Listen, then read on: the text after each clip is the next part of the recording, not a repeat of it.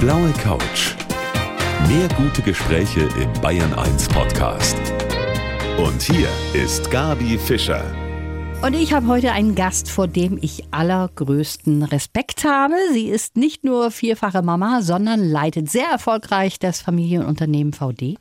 Outdoor-Spezialist mit Sitz am Bodensee. Herzlich willkommen, Dr. Antje von Dewitz. Hallo, schön, dass ich da sein darf. Schön, dass das klappt, dass wir so zusammenkommen. Ja, und so ganz nebenbei haben Sie auch noch ein Buch geschrieben mit dem Titel Mut steht uns gut. Nach dem, was ich so alles von Ihnen erfahren habe, Frau von Dewitz, habe ich das Gefühl, dass Sie wirklich eine sehr mutige Frau auch sind. Stimmt das? Tatsächlich nach dem Titel wurde ich das ganz oft gefragt und dann bin ich erstmal selber drüber gestolpert, finde ich mich eigentlich mutig. Und es gibt schon immer wieder Gelegenheiten. Vor allem dann finde ich mich mutig, wenn wir als Unternehmen Haltung zeigen. Da kriegt man ganz schön viel Gegenwind. Also gerade zu politischen Themen wie, dass wir uns eingesetzt haben, dass man Flüchtlinge in Arbeit, dass wir für ein Bleiberecht kämpfen oder so. In solchen Momenten oder auch jetzt mit Corona, dass wir optimistisch geblieben sind und dass wir weiter investiert haben. Also es gibt immer wieder Entscheidungen, wo ich denke, ja doch, ich habe doch Mut und äh, freue mich dann auch, das festzustellen. Wenn man ein Buch schreibt und der Ministerpräsident, der schreibt ein Vorwort dazu, in dem Fall war das Winfried Kretsch, Kretschmann, dann ist das natürlich schon was ganz Besonderes. Antje von Dewitz ist heute mein Gast, Geschäftsführerin von dem Outdoor-Spezialisten VD, Mutter von vier Kindern und eben Buchautorin. Frau von Dewitz, als ich mir so durchgelesen habe, was Sie so alles in Ihrem Leben auf die Beine gestellt haben, da habe ich mir selber die Frage gestellt, Mensch, was habe ich denn eigentlich mit meiner Zeit gemacht? Nämlich gar nichts. Oh Sind das Sie mir sehr leid, dass das dann so rüberkommt. Nein, aber das ist toll. Also ich bewundere das. Sind Sie tatsächlich so ein Energiebündel? Ja, ich glaube, mir wurde sehr viel Energie in die Wiege gelegt. Also wer meinen Vater kennt, der weiß, wo es herkommt. Der ist einfach ein ganz hochaktiver Mensch und mir war das gar nicht so bewusst, bis ich als Jugendliche gemerkt habe, dass ich oftmals einfach meine Freunde auch einfach überfordere mit zu viel Energie. Ähm, ich habe schon ziemlich viel einfach in die Wiege gelegt bekommen, ja. Ihr Vater ist derjenige, der ja auch dieses Unternehmen zunächst einmal gegründet hat und losgegangen ist es eigentlich im Schlafzimmer von Ihren Eltern mit Rucksäcken, oder? Ja, so ungefähr. Wir haben, ähm, also meine Eltern stammen eigentlich aus Norddeutschland, die sind dann hier runtergezogen nach Süddeutschland in diese ganz ländliche Gegend hier am Bodensee. Und das Büro meiner Eltern war im Schlafzimmer. Und immer wenn Gäste kamen, musste dann aufgeräumt werden und Schrank zugemacht werden, das Meerschweinchen versteckt werden. Und also die Anfangsgeschichten sind wirklich ganz äh, ursprünglich und urtümlich und viele lustige Geschichten ranken sich auch darum. Aber das klingt auch so, als hätten Sie eine tolle Kindheit gehabt eben auf dem Land mit sehr viel Freiheiten auch?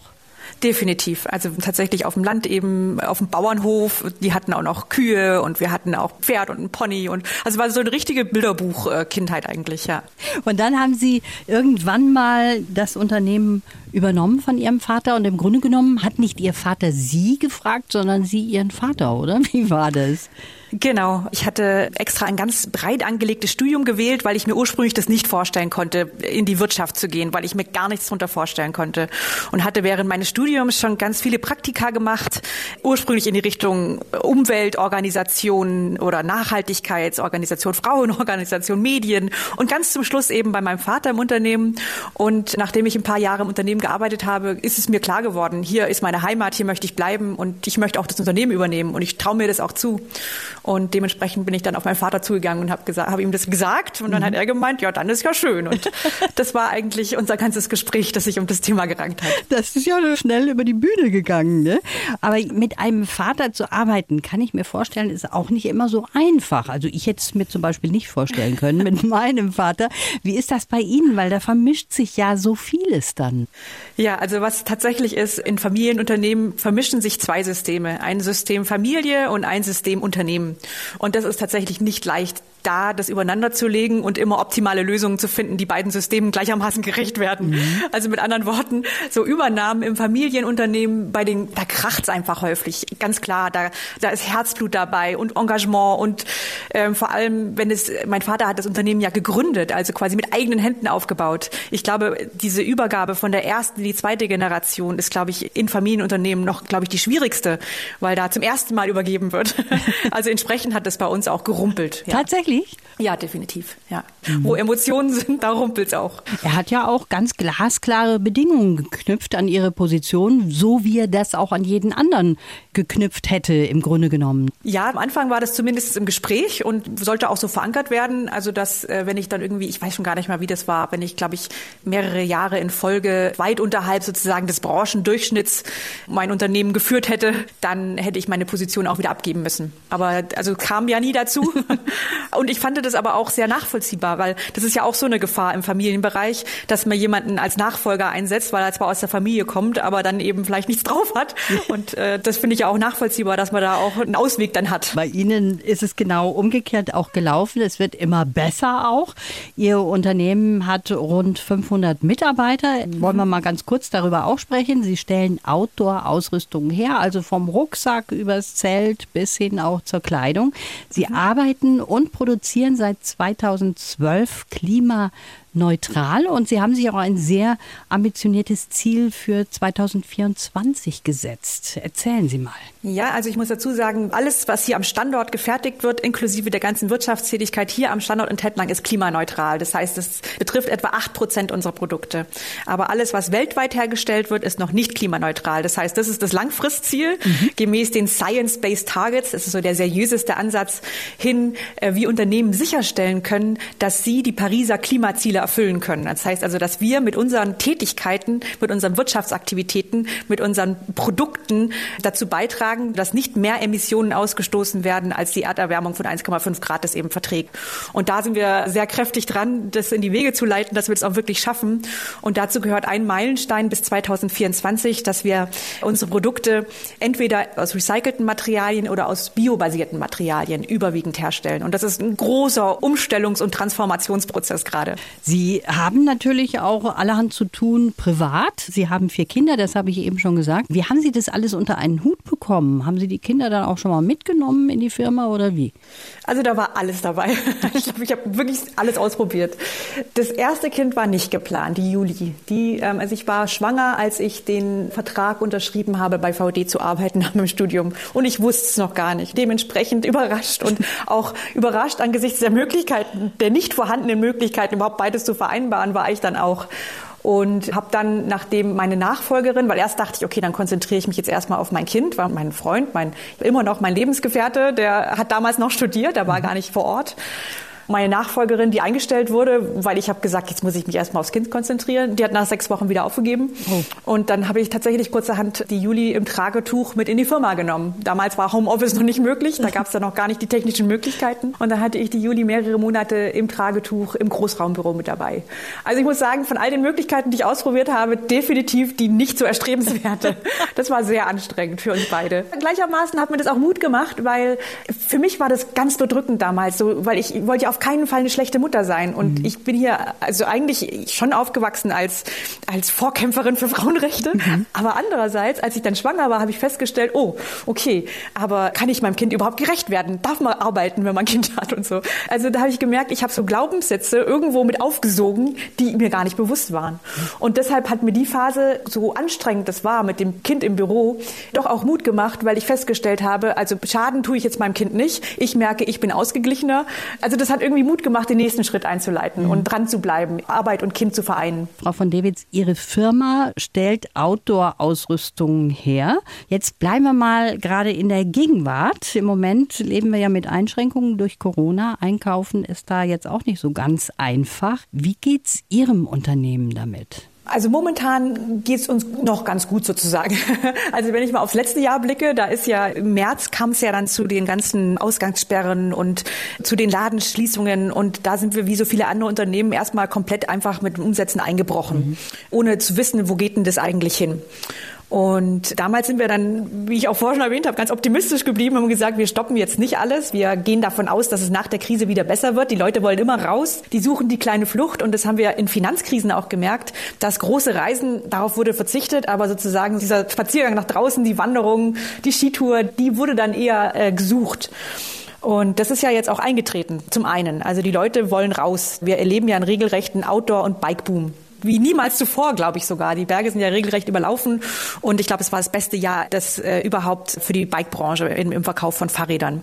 Und wir machen ja etwa 50, 60 Prozent Mountain-Bekleidung und, und Ausrüstung und 40 Prozent etwa Bike.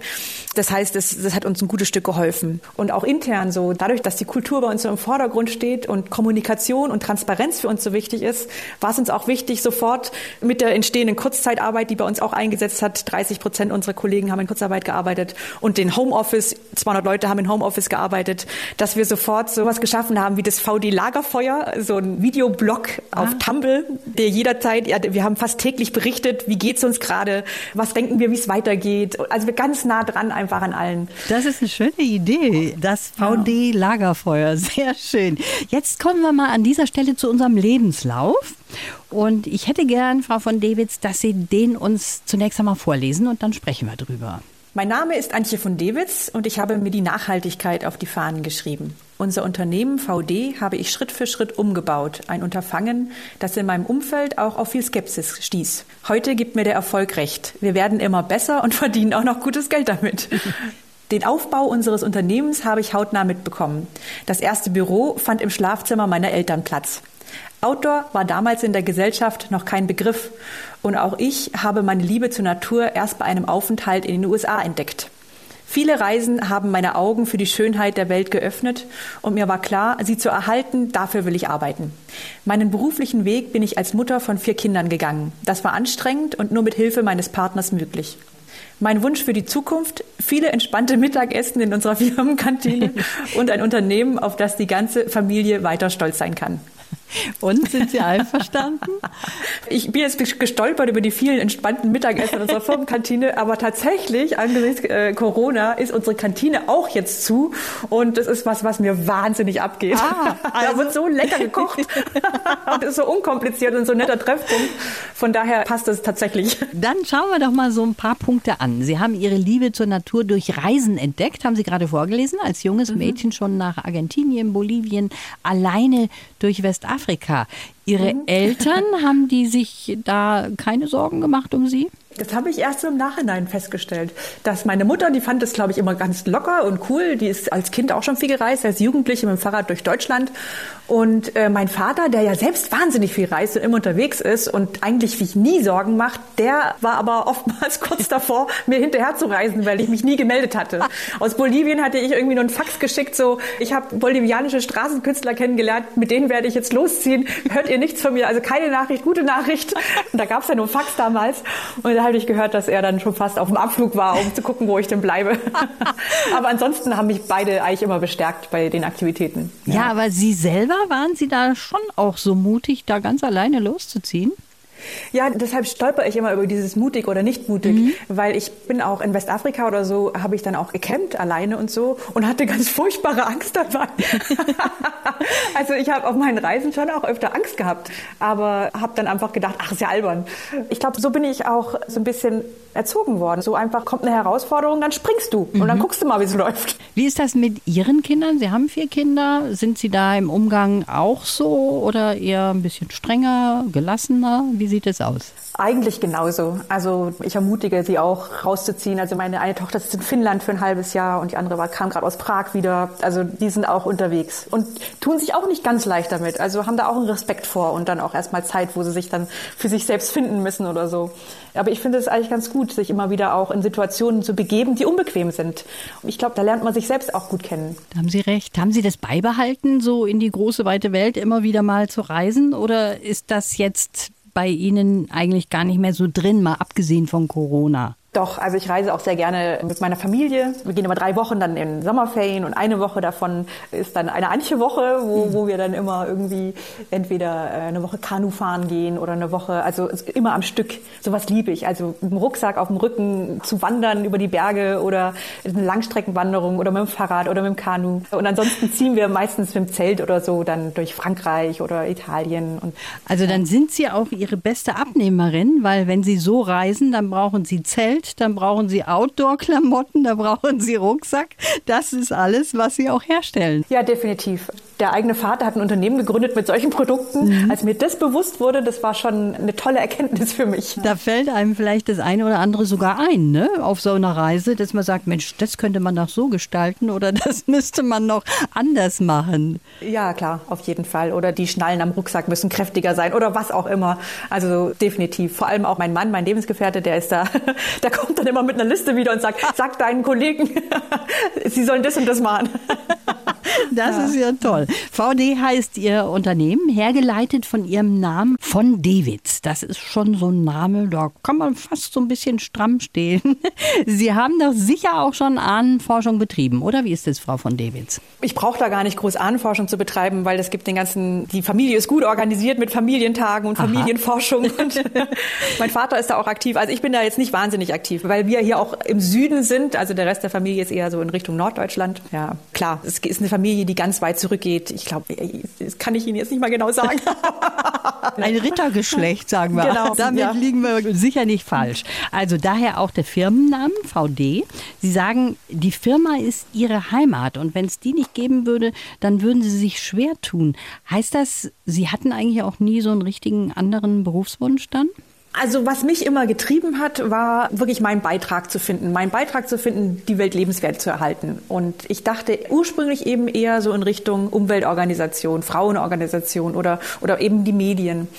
Und ich hatte mir ganz viel Zeit genommen, eben während des Studiums, um das alles auszuprobieren, also so mehrwöchige Praktika zu machen waren tolle Sachen dabei, dass ich jedes Mal dachte, wow, super. Und aber jedes Mal auch diesen Drang hatte, so, und jetzt schaue ich mir das nächste an.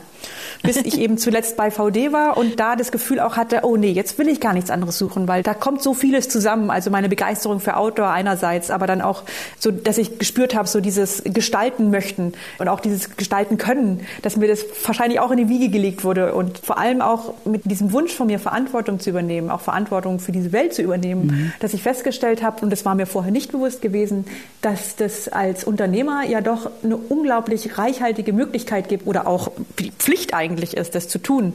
Du hast die Verantwortung für die Gestaltung der Arbeitsplätze deiner Mitarbeiter. Du gestaltest durch die Produktionsmöglichkeiten in fernen Ländern eben sozusagen da auch noch Arbeitsplätze mit. Du gestaltest hoffentlich sozial und faire und ökologische Produkte. Du spielst eine Rolle in der Gesellschaft. Also es sind einfach ganz viele Verknüpfungspunkte so, wo man Verantwortung übernimmt. Und mhm. ähm, diese Möglichkeiten, die haben mich von Anfang an total fasziniert. Mhm. Sie haben ja auch vieles eingeführt in Ihrem Unternehmen. Da könnten sich andere auch eine Scheibe abschneiden. Frauen als Führungskräfte, da hat Deutschland jetzt nicht gerade die Nase vorn, das muss man sagen. Im Unternehmen von meinem heutigen Gast, der Antje von Dewitz, ist das anders. Frau von Dewitz, bei Ihnen liegt die Quote bei über 40 Prozent. In Deutschland im Schnitt, jetzt mal zum Vergleich, bei 21 Prozent. Jetzt wurde ja vom Bundeskabinett auch eine Frauenquote beschlossen. Aber was ist denn bei Ihnen eigentlich anders, dass das so gut läuft? Da hängt viel mit den Rahmenbedingungen zusammen, würde ich sagen. Also ursprünglich, als ich ins Unternehmen gekommen bin, waren auch nicht so viele Frauen in Führungspositionen. Und als wir dann die Übergabe der Geschäftsleitung von meinem Vater auf mich vorbereitet haben, haben wir mehrere Hierarchieebenen auch eingezogen, weil mir klar war, ich kann nicht die ganze Verantwortung selber tragen. Und in dem Zuge haben wir damals auch viele Frauen angesprochen, die wie prädestiniert waren die für diese Position und haben uns da regelmäßig Abfuhren geholt. Aha. Also so Begründungen, nicht Verantwortung zu übernehmen, war so ähm, beispielsweise, ah, der Ton ist mir zu rau, wenn es um Entscheidungen geht, da will ich lieber in zweiter Reihe stehen. Oder die Arbeitszeiten sind mir zu lang das kann ich nicht vereinbaren mit meiner Familie. Oder ich arbeite jetzt in Teilzeit, ich habe zwar keine Familie, aber ich habe viele andere Hobbys und ich will auch weiter in Zeitzeit arbeiten, auch als Führungskraft. Und das geht ja nicht. Also so, so lauter so Themen. Mhm. Und die sind wir dann tatsächlich Schritt für Schritt auch angegangen. Also wir haben ähm, hier ganz viel einfach auch an der Kultur gearbeitet, so dass die Arbeitszeit tatsächlich also bis 17 Uhr und keine Besprechungen danach auch weggekommen von dem Thema, dass viele das sozusagen auch als Ansporn gesehen haben, so lange wie möglich zu arbeiten arbeiten, weil man sich dann beweisen kann oder so. Das versucht eben rauszunehmen. Aha. Auch äh, Kinderbetreuung aufgebaut, die mein Vater damals schon angedacht hatte, aber die haben wir dann auch verwirklicht. Teilzeit auch in Führungspositionen ermöglicht, Homeoffice ermöglicht und ganz viel auch an unser Miteinander gearbeitet. Also ganz viel daran gearbeitet, dass wir den Wert von Vielfalt auch erkennen. Nicht mhm. nur männlich-weiblich, sondern auch darin, dass es verschiedene Persönlichkeiten sind. Dass also wir wegkommen davon, dass der Energischste sozusagen sich durchsetzt mit einer Entscheidung Entscheidung, sondern dass wir lernen zuzuhören, dass wir uns auf Augenhöhe begegnen, dass wir damit eben auch Menschen Mut machen, die jetzt nicht sozusagen die extrovertiertesten sind. Das hört sich jetzt so verkürzt vielleicht irgendwie alles ganz einfach ein, aber war so in den Jahren einfach auch ein Transformationsprozess. Ich finde das total spannend, was Sie da erzählen. Und es hört sich auch so an, als wären das jetzt keine Riesenmaßnahmen und könnten viele das natürlich auch nachvollziehen. Sie haben gerade zum Beispiel auch von dem Kinderhaus gesprochen. Ist mhm. das auch der Grund, weshalb die Geburtenrate bei Ihnen so angestiegen ist? Also in der Mixtur der Maßnahmen auf jeden Fall. Also wir hatten 2000, seit 2001, also seit fast 20 Jahren, haben wir das Kinderhaus. Also dieses Jahr wird es 20. Und das war ursprünglich für Kinder ab einem Jahr bis zehn Jahren. Wir konnten ursprünglich 18 Kinder aufnehmen. Und äh, innerhalb von wenigen Jahren, ich glaube nach drei Jahren, haben wir festgestellt, dass unsere Geburtenrate sich verfünffacht hat. dass, dass wir gar nicht mehr diesem Babysegen, der da plötzlich auf uns niederkam, gerecht werden konnten. So dass wir noch eine Krippengruppe eingeführt haben, also schon ab einem halben Jahr, also noch weitere zehn Kinder, um dem gerecht werden zu können. Also das ist schon bei uns sehr spürbar. Während eben bei 1000 Deutsche, glaube ich, 9,4 Babys oder so geboren werden pro Jahr, 500 VDler schaffen da 20 bis 25 pro Jahr. das hat bis heute angehalten.